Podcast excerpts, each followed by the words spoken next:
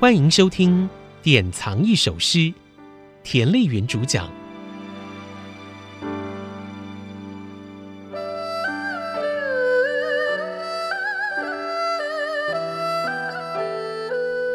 朝辞薄地彩云间，千里江陵一日还。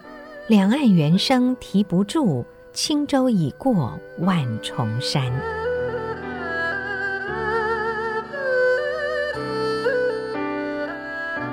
李白的这首《下江陵》是一首借着写景，其实在描述心情的作品。我们都知道，李白是唐玄宗非常喜爱看重的一位诗人。可是偏偏李白的性格是放荡不羁的。他曾经在喝醉了酒之后，要宰相高力士给他脱靴，给他磨墨，这当然是大大得罪了高力士。后来好几次皇帝要重用李白。都被高力士进了谗言阻止了。安史之乱发生，李白呢，因为是在永王李璘的麾下工作，当然就被株连了。在公元七百五十八年的时候，他被判要流放到夜郎这个地方，也就是在今天的贵州省。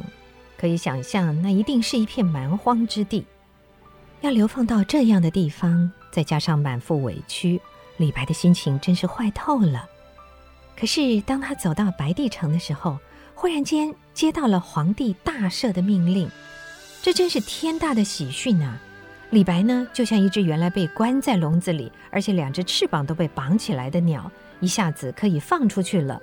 他的心情是多么的愉悦，所有的冤屈、所有的愤懑都消失了。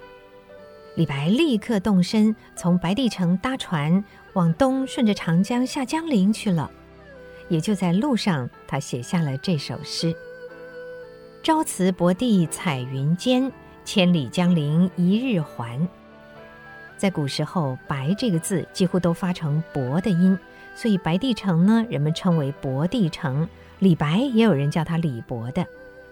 从这句诗里，我们可以知道薄帝城的位置很高，所以在彩云环绕之间，也因为心情很好。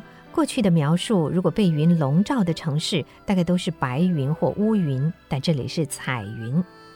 千里江陵一日还，既然是下江陵，表示是从白帝城高高的位置，顺着水快速的往下方江陵走。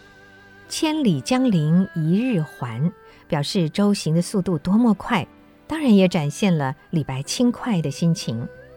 两岸猿声啼不住，轻舟已过万重山。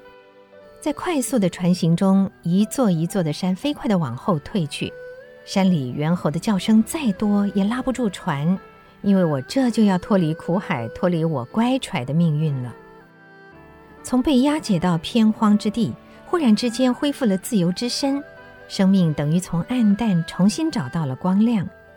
这首《下江陵》把喜悦畅快的心情表现的是淋漓尽致，难怪明代的文学家杨慎夸赞说：“真是经风雨而泣鬼神呐！”这就是今天的一首诗，李白的《下江陵》。朝辞薄地彩云间，千里江陵一日还。两岸猿声啼不住，轻舟已过万重山。